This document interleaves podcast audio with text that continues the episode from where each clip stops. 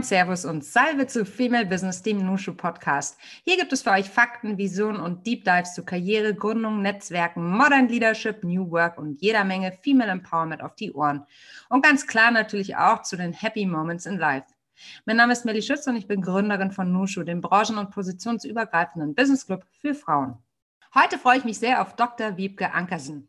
Die promovierte Skandinavistin ist seit 2016 gemeinsam mit Christian Berg Geschäftsführerin der Deutsch-Schwedischen Albright Stiftung in Berlin, wo sie zuvor bereits als Presseattaché an der schwedischen Botschaft tätig war.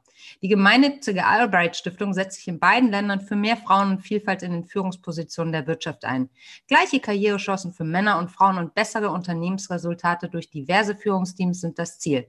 Dafür präsentiert die Stiftung regelmäßig belastbare Fakten und Zahlen, sensibilisiert und fordert von den Unternehmen konkrete Ergebnisse bei der Erhöhung des Frauenanteils in den Führungsteams ein. Ich kenne Wiebke seit, ja, wahrscheinlich 2016. Ich bin früher auf die Albright Stiftung aufmerksam geworden und habe immer wieder Berührungspunkte mit ähm, ja, Christian und äh, Wiebke und deshalb freue ich mich sehr, heute mit ihr zu sprechen. Wiebke, ich freue mich sehr, heute endlich mal wieder mit dir zu sprechen. Herzlich willkommen im Nushu Podcast. Ja, vielen Dank, Melli. Ich freue mich auch. Wo erwischen wir dich gerade, liebe Wiebke? Im Büro, was sehr schön ist. Und wo ist das Büro? Ich freue mich. Da, ich hätte gar nicht gedacht, dass ich mich je so freuen würde auf dieses Büro. Aber es ist tatsächlich heute dann auch der Ort, wo wir äh, am ungestörtesten, glaube ich, miteinander reden können, weil wir zu Hause zurzeit zu fünf sind im Homeoffice und Homeschooling und äh, eine meiner Töchter auch so eine musikalische Schullinie belegt, wo sie täglich ähm, Geige und Klavier spielen muss. Und äh, das, äh, genau, das ist dann ähm, doch die sicherere Variante, hier vor Ort im Büro zu sein. Und dein Büro ist in Berlin? Das ist in Berlin Mitte, ist mhm. mittendrin. Mhm. Ähm, zwischen all den Startups äh, mhm. rund um den Rosenthaler Platz oder zwischen Rosenthaler Platz und ähm, Hackischem Markt. Super schöne Ecke. Wunderschöne Ecke, ja. Wiebke, wo, also wie, unser Kaffee heißt ja auf einen Kaffee mit. Und deshalb natürlich auch die Frage, äh, wie trinkst du denn deinen äh, Kaffee? Oh, mit immer schon, schon seit, schon bevor es Latte Macchiato in Deutschland gab, mhm. äh, immer schon mit sehr viel Milchschaum und äh, Espresso drin. Habe ich in Frankreich gelernt, schon mhm. vor Zeiten. Und äh, dann, als ich nach Berlin kam, äh, in den 90ern, war das hier auch eine starke Tradition Café au lait von den Franzosen äh, dagelassen sozusagen. Ähm, die ja hier noch ähm, lange in der Stadt stationiert gewesen sind und äh, insofern für mich ideal. Ich habe genau, ich habe auch äh, ein Jahr nach der Schule in Italien gelebt und habe da den Latte Macchiato kennengelernt und ähm, insofern war ich immer gut versorgt mit Milchschaum. Kennen und lieben gelernt. Ähm, aber sag mal, den Latte Macchiato in Italien, den springt, äh, trinkt man doch nicht nach elf. Stimmt das oder ist das ein Gerücht? Was heißt Mann? Also der Italiener. Ja, der Italiener, der gemeine Italiener. Aber der, der Barista stellt ihn einem auch her, wenn man äh, blonde, lange Haare hat mit den Augen zwinkert und ähm, allgemein freundlich bittet, sozusagen. Dann wird kurz gestöhnt, aber es wird natürlich gemacht. Die große Frage zum Einstieg, die immer schwer zu beantworten ist, aber vielleicht ja gar nicht für dich. Warum machst du, was du machst? Warum mache ich, was ich mache? Und damit meinst du meinen Beruf? Mhm. Äh, oh, weil ich es wirklich, wirklich gerne mache. Ähm, dieses Engagement für mehr Frauen in Führungspositionen ist mir ein echtes, totales Bedürfnis geworden. Und das Engagement, ähm, glaube ich, ist ganz groß zu schreiben. Ich habe ja, bevor ich die Stiftung in Deutschland aufgebaut habe, ähm, sehr lange im schwedischen Außenministerium gearbeitet, also in einer Riesenorganisation, einem großen Tanker. Ähm, ich war ähm, Presseattaché und musste sozusagen ähm, neutral auftreten. Also ich sollte natürlich immer ein Bild des Landes vermitteln und über das Land informieren, aber im Großen und Ganzen war der Auftrag neutral zu sein und nicht zu missionieren sozusagen. Mhm. Und ähm, ein großer Teil der Journalistenanfragen oder des Interesses der Journalisten bezog sich gerade auf diese Gleichstellungsfragen. Ne? Also mhm. die haben viel geguckt, was, warum ist Schweden so viel weiter als Deutschland in all diesen Fragen, die Männer und Frauen betreffen. Und das heißt, ich habe sehr intensiv mit dem Thema gearbeitet, musste aber immer, also bei so Themen wie ähm, Sexkauf. Ne? Da hat mhm. Schweden einen ganz anderen Ansatz als, als, als Deutschland. Prostitution ist dort doch Prosti richtig illegal und die Nee, das ist gerade der Punkt. Prostitution ist nicht illegal. Ähm, sondern der Sexkauf Sex ist illegal. Ja, also genau. man, man, man, hat ja. den Ansatz, wo äh, man muss die Nachfrage austrocknen, dann ist auch niemand ja. gezwungen, das äh, anzubieten sozusagen. Mhm.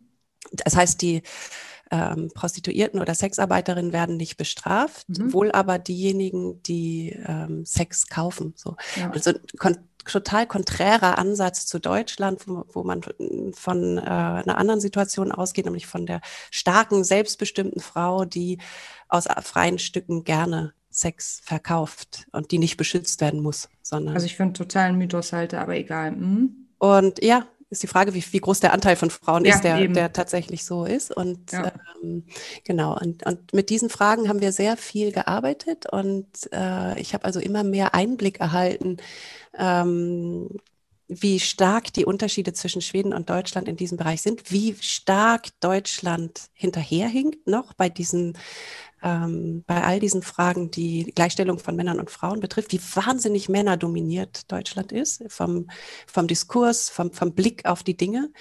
Äh, das geht ne, von freie Fahrt für freie Bürger, in Klammern mhm. Männer auf Autobahnen, mhm. mhm. bis zu äh, Sexkauf immer und überall verfügbar, äh, Sexismus in der Werbung. Wieso ist, mhm. das, ist, doch, ist doch nett gemeint, so ein schöner Frauenkörper. Warum sollte nicht eine nackte Frau ein Auto verkaufen oder halbnackte Frau?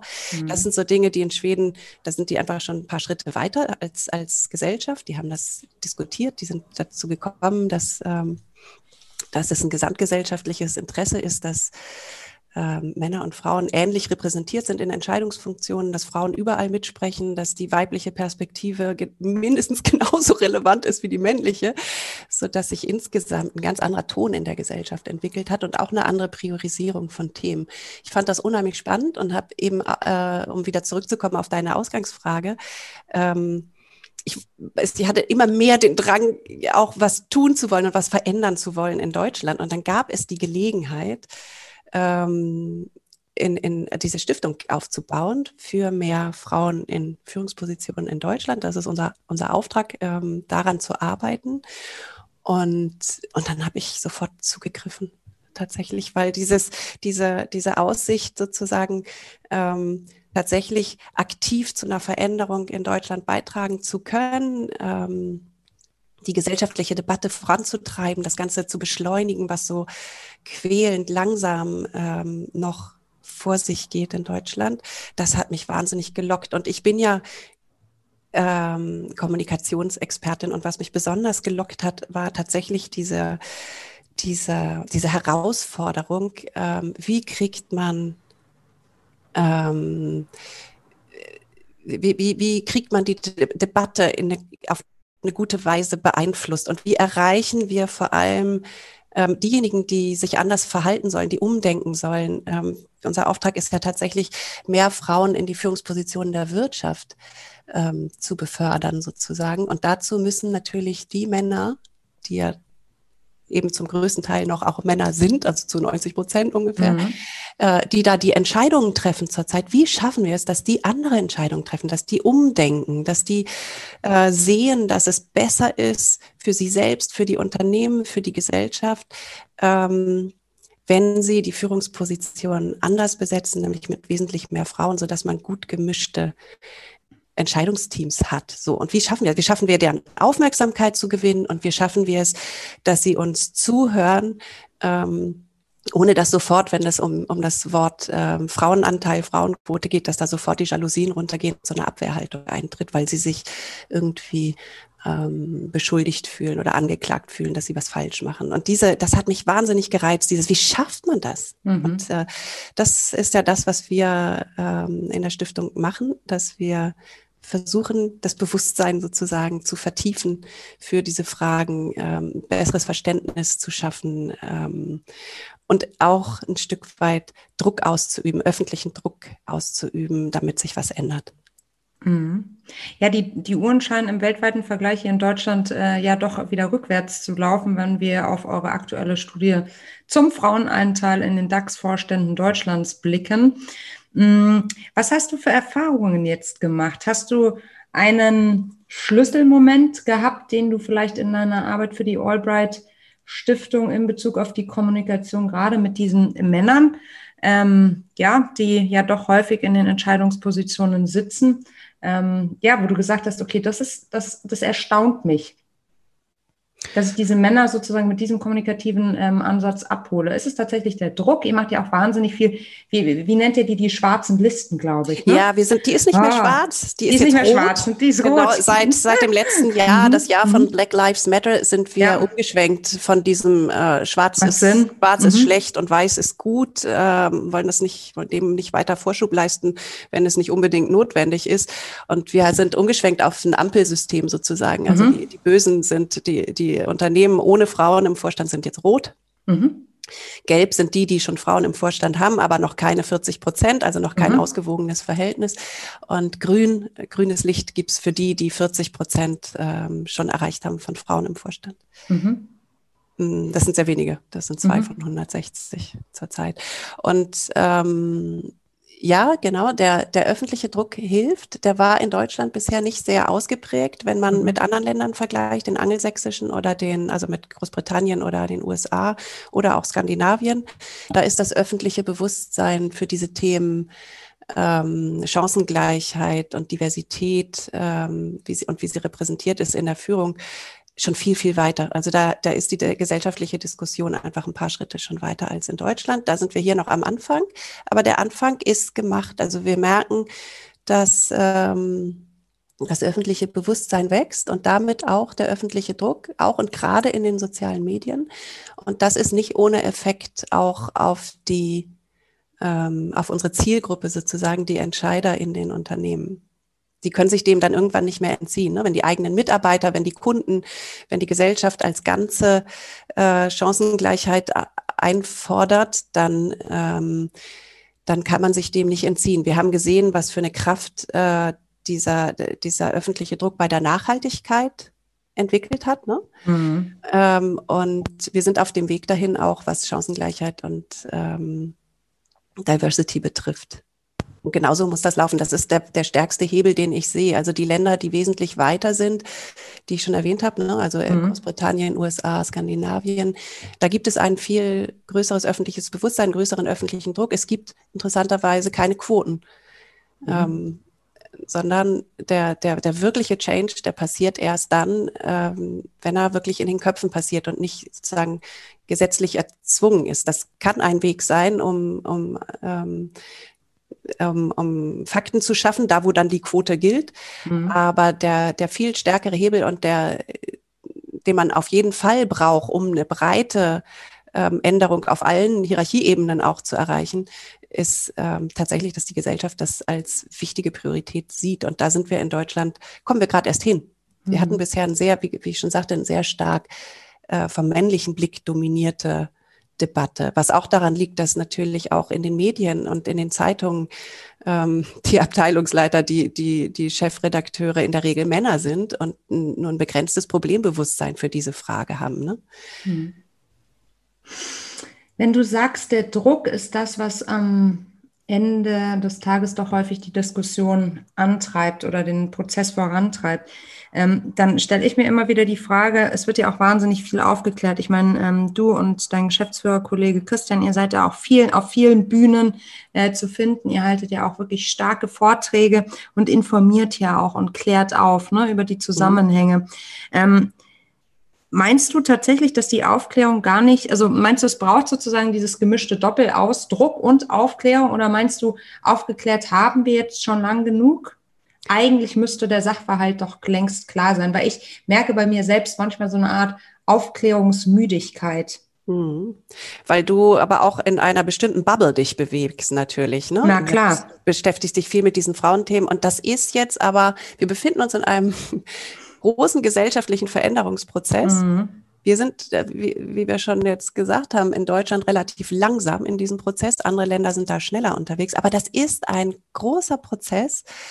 Und das ist ein bisschen wie Murmeltiertag. Also man, man, man muss die Dinge immer wiederholen, weil es haben immer noch nicht alle gehört. Also in unserer Blase ganz sicher. Und da ist es inzwischen, glaube ich, auch recht fest verankert, worum es geht und was die wichtigen Hebel sind und was getan werden muss und was nicht. Aber wenn ich in ein mittelständisches Unternehmen in der westdeutschen Provinz komme, dann ist das da noch nicht überall angekommen und insbesondere nicht bei den Männern, ähm, weil die natürlich auch nicht so einen starken Leidensdruck haben wie Frauen, sich mit diesen Themen zu beschäftigen. Ne? Sie gehen ja, gleiten ja sozusagen widerstandslos durch das System und steigen weiter auf und reiben sich nicht. Das sind ja die Frauen, die das tun. Und Männer haben ja relativ wenig Anlass, sich ähm, damit zu beschäftigen. Und das ist ja auch was, womit wir ganz bewusst arbeiten, auch als Stiftung. Ähm, und versuchen den Männern klarzumachen, dass sie eine ganz wichtige Rolle in diesem Prozess spielen. Ne? Dass es nicht nur reicht, dass sie sagen, ja, ja, gleich, mehr Gleichstellung wäre schön, macht mal, ihr Frauen. Das funktioniert natürlich nicht. Ne? Die Frauen können sich da nicht alleine rausziehen, sondern es braucht natürlich auch, ähm, das ist ja wie so eine Waage. Also wenn du was für die Frauen verändern willst, verändert sich immer auch was für die Männer. Ja. Ähm, und das, deshalb müssen die da immer mit ins Boot und man muss sie immer mit ins Gespräch holen und sie müssen immer mit dabei sein, Lösungen zu finden. Und die sind teils wirklich auch sehr einfach. Ne? Das ist eine, eigentlich eine ziemlich einfache Rechnung. Wenn man möchte, dass Frauen sich mehr im Beruf engagieren können, dann müssen Männer auf der anderen Seite sich natürlich mehr äh, für Familie und Haushalt engagieren, ne? weil sonst ähm, tust du bei den Frauen nur immer mehr obendrauf und es wird irgendwann unmenschlich, was sie alles leisten sollen. Ja. Und diese, das sehen, haben wir ja in der Corona-Krise jetzt auch nochmal sehr deutlich gesehen. Da es hat, war ja auch wieder wie so ein Brennglas bei diesem Thema, dass eben Haus- und Familienarbeit in Deutschland so unheimlich ungleich noch verteilt ist und so wahnsinnig stark noch bei den Frauen liegt. Und ähm, wenn man dann sagt, ja, äh, engagiert euch mal mehr im Beruf, schreit mal schneller hier, wenn es Führungspositionen zu verteilen gibt ähm, dann ist das natürlich was, was dann, wie ich schon sagte, zu so einer unmenschlichen Belastung dann irgendwann Absolut. führt. Natürlich muss auf der anderen Seite, äh, müssen Männer ein Stück, ähm, ja, ein Stück, nicht ein Stück, sondern einfach die Hälfte idealerweise der, der Kinderbetreuungsarbeit, der Familienarbeit, der Hausarbeit übernehmen. Mhm. Damit ja, sich dauerhaft und nachhaltig dann was ändert. Mhm. Wir haben jetzt über die gesellschaftlich, äh, gesellschaftliche Verantwortung und Perspektive gesprochen, was mich nochmal interessieren würde, mit dir natürlich besonders gerne den Blick nach äh, Schweden auch zu wagen. Was können wir als Deutsche, als deutsche UnternehmerInnen uns abschauen und ähm, an Maßnahmen und Strategien, um Diversität in den Führungsteams nachhaltig zu fördern? Gibt es dort was, was du sagst, okay, das gibt es, das ist in Schweden total normal, das gibt es in Deutschland einfach noch gar nicht, weil ich meine, der Blumenstrauß an Möglichkeiten, Gender Diversity im Unternehmen zu fördern, ist ja doch vorhanden. Aber vielleicht gibt es ja so die eine oder andere Strategie, wo du dich immer wieder wunderst, dass die in Deutschland nicht fest verankert ist. Ja, also was, was ein Unterschied ist zwischen Deutschland und Schweden, ist die tatsächlich die Bewertung von Work und Life sozusagen. Mhm. Also es gibt eine viel stärkere Bewertung, positive Bewertung von Life. Also sowohl in dem Sinn, dass man sein Privatleben mehr in den Job mit reinnimmt, als das in Deutschland der Fall ist. Ähm, also es wird mehr, ne, es gibt immer diese, es gibt diese Fika, das die Kaffeepause, die heilig ist in den Unternehmen. Äh, meistens gibt es dafür eine Uhrzeit, wo man zusammenkommt in der Küche und da spricht man durchaus über Privates. Mhm. Und, äh, und man weiß, was, was äh, die Kollegin vielleicht für Probleme hat oder was sie noch nebenher stemmt oder so. Ne? Also es ist so ein bisschen, es, es ist ein bisschen, ja, man darf noch mehr Mensch sein, auch im Beruf. Es wird mehr, es wird mhm. mehr mhm. Rücksicht darauf genommen, dass man ein Leben hat, mhm. äh, das ähm, eine natürliche Priorität auch hat. Also, und das drückt sich auch darin aus, dass es ähm, ähm, eine Pause gibt im Grunde im, im Tagesverlauf, die ist irgendwo äh, zwischen vielleicht 16 Uhr, 16.30 Uhr und, und 20 Uhr oder so, wo man echt nicht erreichbar sein muss unbedingt. Also mhm. Also es gibt keine festen Meetings in Schweden nach 16 mhm. Uhr, also nicht fest eingeplant. Es kann mal sein, wenn irgendwie Not am Mann ist, dass man da doch mal zusammenkommt in einer Krisensituation. Aber grundsätzlich versucht man das alles in den Vormittag oder in den ganz frühen Nachmittag zu legen, damit all die, die Kinder haben, ob das nur Männer oder Frauen sind, ähm, dann tatsächlich auch mit gutem Gewissen nach Hause gehen und die abholen können und nicht was Wichtiges versäumen mhm. und damit benachteiligt sind sozusagen. Ne? Und da wird auch sehr peinlich genau drauf geachtet. Und dann gibt es das Loud Leaving, äh, dass der Chef auch pünktlich geht und zwar für mhm. alle sehr sichtbar nochmal schön zurückruft und sagt in den oder in den Raum ruft so Feierabend ich gehe nach Hause tschüss mhm. ne, und das ist auch dann so um vielleicht äh, 17 aller spätestens 18 Uhr damit wirklich alle wissen okay jetzt darf ich nach Hause gehen. Mhm. Es gibt ja in mhm. Deutschland noch diese sehr starke, ich hoffe, dass Corona das ein bisschen verändert, äh, diese sehr starke Präsenzkultur. Ja. Und äh, wer wichtig ist, sitzt lange. Ja. Das ist in Schweden, da sind sie längst weg von. Ähm, und wer, wer immer lange am Schreibtisch sitzt, der, der wird dann eben auch gefragt, sag mal, äh, schaffst du deine Arbeit nicht? Brauchst du Hilfe? Mhm, mh. ähm, ja, das ist eine andere, eine andere Sicht darauf. Oder, oder er wird sogar gefragt, hast du keinen, hast du niemanden, zu dem du gehen kannst. Jetzt hast du, niemanden, hast du kein Leben eigentlich? Also es wird erwartet, dass man ein Leben hat, das auch eine starke Priorität hat. Ne? Also das, mhm. das, die Arbeit muss zum Leben passen und nicht, nicht nur umgekehrt. In Deutschland sehe ich die Tendenz eher in die total in die andere Richtung, dass wenn man Kinder hat, ähm, dass man das eher, dass man da eher nicht drüber spricht, in, weil man Angst hat, dass man äh, verdächtigt wird, wegen der Kinder irgendwie nicht so leistungsfähig zu, zu sein wie die anderen mhm. oder so. Das ist überhaupt kein Thema in Schweden.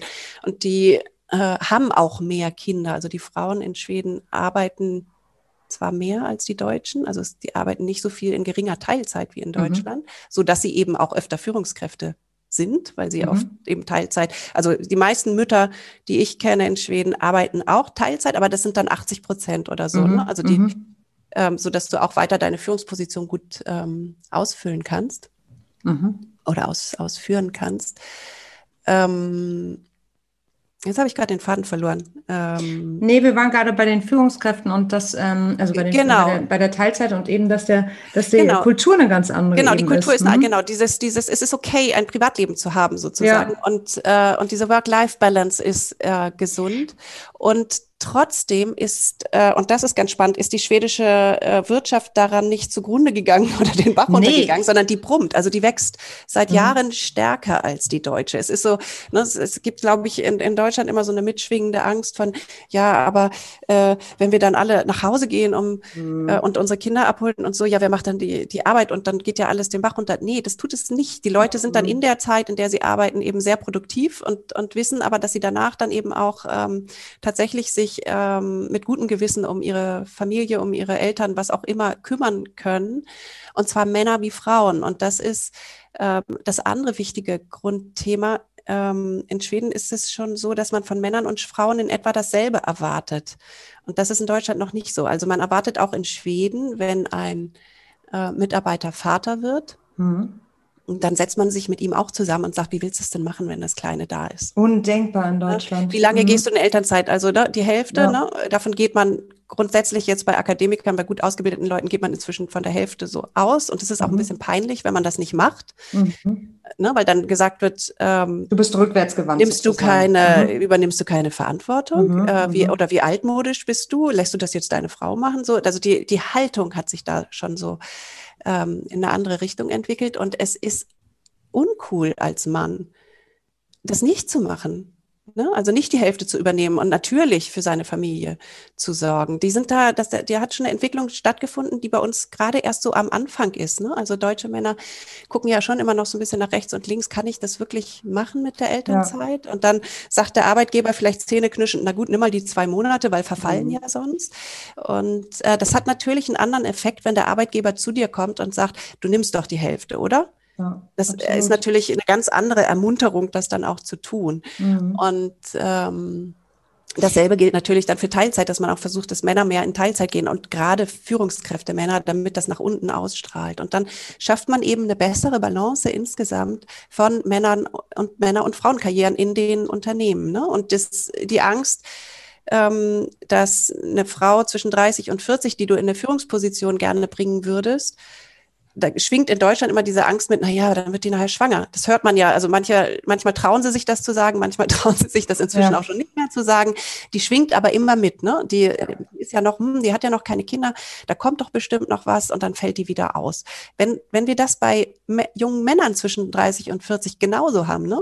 Dass das Risiko, dass die ausfallen, weil sie ein Kind bekommen, dass das Risiko genauso groß ist wie bei den Frauen, dann haben wir da schon mal einen ganz wichtigen Faktor ausgeschaltet, der oft dazu beiträgt, dass eben doch der Mann die Führungsposition bekommt und nicht die Frau. Ne? Gerade in diesem wichtigen Alter, wo man seine Karriere ähm, wo man so wichtige Kar Karriereschritte eigentlich nehmen muss zwischen 30 und 40 und gleichzeitig aber die Familiengründung ähm, einsetzt. Und, ja, das sind echt heftige Jahre. Mhm. Und das ist, ähm, das ist ein wichtiger Schritt, wenn man da hinkommt, äh, dass, genau, dass Männer da genauso Risikofaktor in Anführungsstrichen sind wie Frauen und dass das okay ist, mhm. dass die dann eben ausfallen für ein halbes Jahr oder so. Und ja. Liebke, kannst du einmal nach oder, oder kannst du sagen, was der Moment war, wo du gemerkt hast, dass dieser Kulturwandel in Schweden wirklich im Gange ist? Also was war der Auslöser dafür?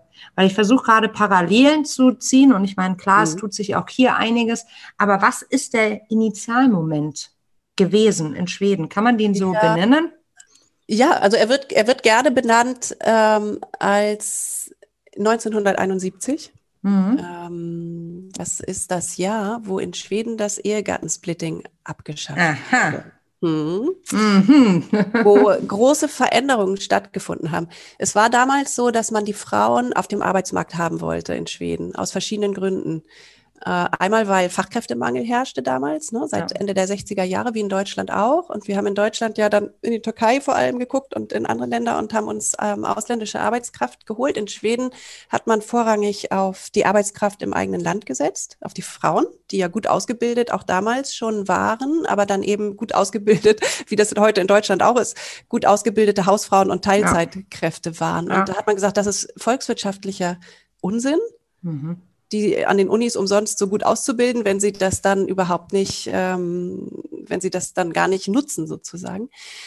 Und ähm, dann gab es eine, eine, äh, einen Zusammenschluss von damals Liberalen und Sozialdemokraten, die gesagt haben, nee, wir äh, ändern die, die, die steuerlichen Anreize und gehen zur Individualbesteuerung über, um diesen Anreiz wegzunehmen des Ehegattensplittings, dass die Frau in geringer Teilzeit etwas hinzuverdient interessanterweise damals 1971 in Schweden schon mit dem Zusatz im Gesetz, das ist nicht mehr zeitgemäß, dieses Modell. Äh, und zwar auch, weil man ganz bewusst auch wollte, dass es keine Abhängigkeit gibt, keine ökonomische Abhängigkeit gibt, ne, dass Frauen von ihren Männern ökonomisch abhängig sind. Mit dem Erfolg, dass man heute in Schweden auch ähm, nicht dieses Problem der weiblichen Altersarmut hat, was wir heute in Deutschland haben. Ne? Sehr viele Ehen werden dann am Ende ja doch ähm, geschieden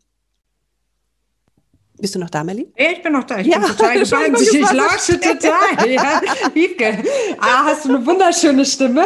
Da kann man einfach total gut zuhören. Und B, ist ich hatte Angst, mega, dass du, ah, nee, ich hatte Angst, gar du bist weggeschlafen. Fall. Oder, gar kein, boah, nee, überhaupt Oder die nicht. Verbindung ist auf, hat aufgehört. Nee, nee, nee, ich bin sowas nee. von da, du. Aber man wollte eben, dass die, dass die Frauen, ähm, also dass es keine, keine ökonomische Abhängigkeit gibt. Und ähm, genau, das wollte ich gerade sagen. Und die Alters, jetzt heute, dann ne, 1971 war das, da haben die Frauen dann in, in größerem Maße oder in großem Maße angefangen ähm, zu arbeiten und vor allem Vollzeit oder Vollzeitnah zu arbeiten. Und äh, mit dem Ergebnis eben, dass heute auch nicht so viele äh, der älteren Frauen ähm, im Grunde keine Rente haben, weil sie nie was eingezahlt haben. Ja, total. Das ist ja ein Problem heute, was, was viele Frauen total verdrängen, weil man ja. immer denkt, ja, man ist dann frisch verliebt und verheiratet und denkt, nein, das wird bei uns wird schon alles gut gehen und so, na ja. ja, und wir sind ein Team und dann arbeite ich eben ganz wenig, weil mein Job ist eh nicht so gut bezahlt wie seiner. Das ist so die klassische Situation. Ja. Und das wird schon gut gehen und wir werden schon im Alter, wird er schon weiter für mich sorgen.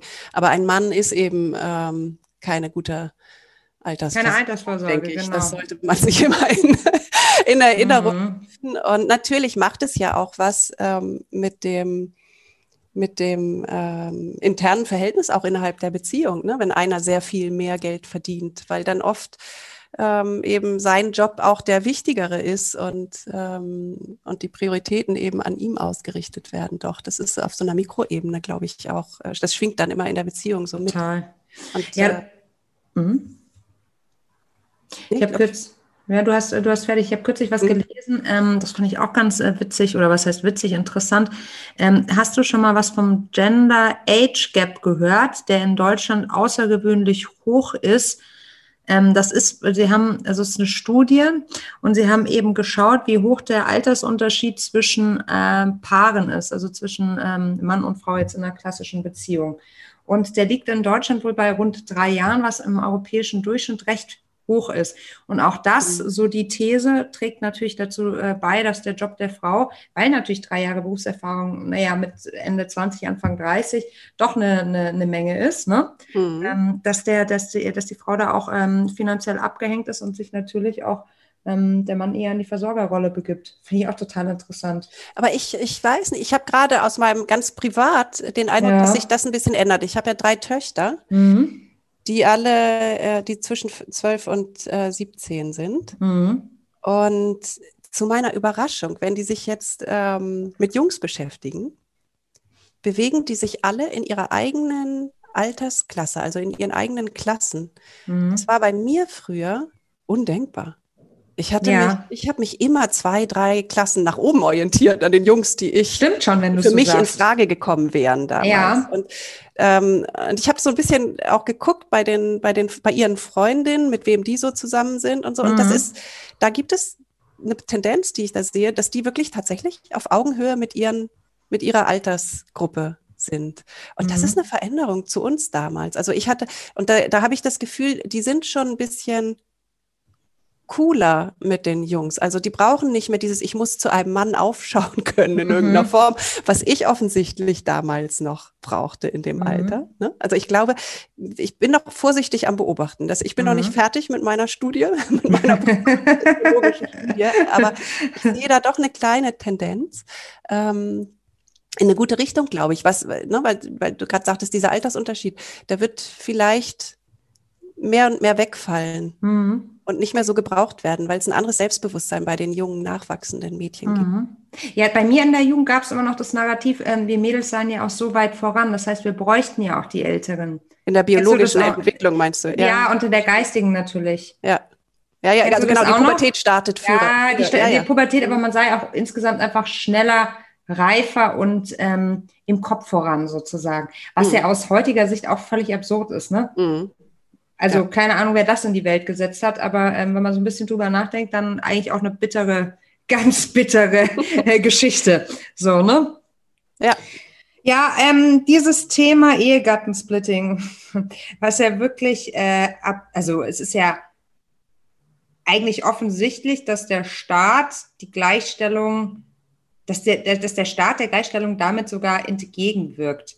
Ähm, ja, es ist einfach, das ist was von 1958 und ja, mit dem ganzen Geist dieser Jahre. Ne? Und mhm. ähm, das ist sicherlich, ich, ich glaube, es ist eines der großen, es ist halt ein, ein, sehr schräges Signal, wenn der, wenn der Staat das heute noch weiter sendet, ne? 2021. Ja. Und das, da müssen die dringend dran, weil das ist einfach, äh, ähm, es ist kontraproduktiv, ne? weil ja und überhaupt nicht ähm, in einer Linie mit anderen Instrumenten, die inzwischen längst eingesetzt werden. Wenn du an die ähm, gesetzliche Quote für die Aufsichtsräte denkst oder auch an die gesetzliche Quote für die Vorstände, die jetzt ja verabschiedet wird gerade, mhm. ne, da wird eben am obersten Ende der Karriereleiter äh, gesagt, hier müssen Frauen hingesetzt werden und ähm, äh, dafür ist das Instrument, aber unten, wo sie eigentlich, mhm. also in, in diesem frühen Stadium, worüber wir gerade gesprochen haben, der ja. Karriere, äh, in, in, in, in, der Zeit der Familienbildung, wird eine starke Bremse eingesetzt im Grunde, mhm. indem man so einen starken Anreiz setzt, dass man nur ähm, in geringer Teilzeit arbeitet, weil alles, was man mehr arbeiten würde, geht ja in die Steuer und lohnt sich in Anführungsstrichen nicht. Mhm. Und, ähm, und das, da sehen wir den Effekt ganz stark. Ne? Wir vergleichen ja in unseren Studien auch immer ähm, Deutschland mit anderen Ländern, äh, mit Schweden, mit den USA, mit Großbritannien, Frankreich und Polen. Und in keinem dieser Länder arbeiten Frauen so wenig wie in Deutschland. Und ähm, das ist ein Effekt auch dieses Ehegattensplittings. Ne? Da, das, da wird einfach diese, diese geltende Norm von er macht Karriere und sie verdient ein bisschen was hinzu, zementiert durch diese Anreize, die der Staat da setzt. Und das ist so widersprüchlich mit dem Anreiz oder den Instrumenten, die er da für, die, für das oberste Ende der Karriereleiter benutzt. Ähm, das wäre schon gut, man würde die mal sozusagen äh, in eine Richtung ausrichten. Mhm. Ja, dieses Jahr ist ja Wahljahr und wir haben ja alle mhm. eine Stimme. Ja. Und die können wir auch genau dafür einsetzen, dass eben veraltete Gesetze auf einen das neueren Stand gebracht werden. Ich glaube, das würde, ne? das würde sehr weiterhelfen tatsächlich. Mhm, mhm. Liebe Wiebke, ich würde noch gerne eine Runde Quick and Dirty mit dir spielen. Das geht so, ich stelle dir eine Frage und du antwortest idealerweise mit einer äh, mit einem Satz hat noch keiner meiner GästInnen geschafft, aber ich sage es trotzdem noch mal so. Bist du dabei? Ja, klar. Cool. Frage Nummer eins. Was war der Moment, der für dich dein bislang größtes Erfolgserlebnis war? Ui. Oh, ich glaube, ich glaube, das war meine erste Tochter. Ja? Ja, das war, ja. Wenn du, wenn du so, oh ja, da war ich jetzt gar nicht noch vorbereitet, aber ja, ist das Erste, was mir, ist das Erste, was ich mein, und mein Herz schön. schießt. Und dieses, dieses kleine, perfekte Ich hatte das gemacht. Ich glaube, das also ist das Erste, was mir in den Kopf kommt. Schön. Was war die größte Herausforderung in deiner Karriere in den letzten zwei Jahren? Hm, die größte Herausforderung ist, ist immer noch die äh, schwergewichtige Wirtschaftsmänner sozusagen, also jetzt nicht physisch, sondern einfach von ihrem Einfluss her. mal so, mal so. dazu, dazu zu bringen, es ist mir auch noch nicht so gelungen, wie wir das gerne hätten, dazu zu bringen, sich zu dem Thema Frauen in Führungspositionen zu exponieren. Also nicht nur mhm. zu sagen, ähm, ich habe nichts dagegen, sondern tatsächlich aktiv sich hinzustellen, so wie unser Stifter das in Schweden macht. Ne? Ja und zu sagen, ich, ich setze Ressourcen dafür ein, ich setze meine Kraft, meine Stimme, meinen Einfluss dafür ein, dass hier ein Umdenken stattfindet. Da sind, ähm, haben wir noch nicht den, den äh, Wirtschaftsführer gefunden, der dazu in Deutschland jetzt bereit wäre. Den, das, das wäre toll, wenn wir den finden könnten. Das ist meine größte Herausforderung, habe ich das mhm. Gefühl, die ich noch nicht gemeistert habe, sozusagen. Ja, ist eigentlich verrückt, wenn du es so sagst. Ja, es ist. Ähm, Weil ich denke, es ist so eine ja. tolle Möglichkeit, wenn, wenn man schon so progressiv, äh, ein progressiver, äh, progressive Top-Führungskraft ist, ähm, sich auch zu positionieren und, und, und, mhm. und ein Pionier zu sein und zu sagen, wow, ich habe überhaupt kein Problem damit, darüber zu sprechen und ich, ich tue auch was. Ähm, da bin ich, da war ich überrascht, dass man das ja, dass es noch nicht so weit ist. Aber ich habe so das Gefühl, es wird jetzt, da das Thema immer stärker wird, ähm, glaube ich, dass, dass man sich als, als Mann auch immer sicherer fühlen kann, sich da jetzt äh, sozusagen auch in der Öffentlichkeit ähm, zu bewegen zu mhm. dem Thema. Mal abweichend vom äh, Skript von Quick and Dirty, aber nochmal die Frage, hast du das Gefühl, dass es bei den äh, weiblichen Top-Führungskräften ähm, eine Veränderung gibt? Weil ich habe schon das Gefühl. Ja, du hast ja gesehen, diese, die, äh, die Kampagne aus dem letzten Herbst. Die ich will. Äh, ja, ich will. Ja. Das ist ja eine Premiere gewesen, ne? Diese starken Frauen, die schon in Positionen sind, ja. aber auch bereit sind, ähm, da mitzuhelfen, dass der Weg für andere weniger steinig ist, als er es für sie gewesen ist. Und, ähm, und, und laut darüber sprechen, ähm, ja, was getan werden muss ja. und, und, das auch einfordern und das im Schulterschluss miteinander. Das hat ja. eine unheimliche Stärke und Energie und strahlt, glaube ich, auf ganz viele andere Frauen, auch in Führungspositionen ab mhm. und, und macht natürlich Mut, sich dem anzuschließen. Du brauchst ja oft jemand, der vorangeht, der, der, der vorangeht und sich traut, laut zu sein und dann ja. formieren sich alle anderen, die sich vielleicht nicht ganz so, die nicht ganz so stark sind, aber doch auch willig sind, was, was beizutragen. Die formieren sich dann dahinter und marschieren mit. Und mhm. das ist total toll. Und die Dynamik hoffe ich, dass die anhält Umfeld, dass das weitergeht. Mhm. Aber das wäre doch für fünf Jahren irgendwie relativ undenkbar gewesen. Ja, erinnerst, dich, erinnerst dich noch an unsere, unsere, unsere Veranstaltung ähm, bei Gruner und Jahr damals mit ja. Julia Jekel? Ja. Das war so ein Jackpot, ne? Ja. Ähm, da war Christian, glaube ich, auf der Bühne. Du warst aber an dem Abend genau. auch dabei in Hamburg. Und das war so eine Premiere, äh, Premiere dass sich da mal äh, so, eine, so eine Frau von so einem Rang wirklich dazu ja. geäußert hat. Ne? Ja, und das Tolle ist, je mehr das tun, ja. äh, desto mehr tun es einfach. Ne? Und es muss immer, immer jemand anfangen und es ja. reicht meistens nicht, wenn es nur einer ist, aber wenn nee. du eben so eine Handvoll schon mal hast, dann, ja. ähm, dann wird das eine Bewegung, die immer stärker ist. Und das hat bisher gefehlt in Deutschland. Mhm. Und das macht total Spaß zuzugucken, mhm. wie das jetzt in Gang kommt. Ja, es beginnt, äh, beginnt gerade erst, das ist das Schöne. Ne? Mhm. Gut, back to quick and dirty. Welche Situation in deiner Karriere würdest du heute anders angehen als damals?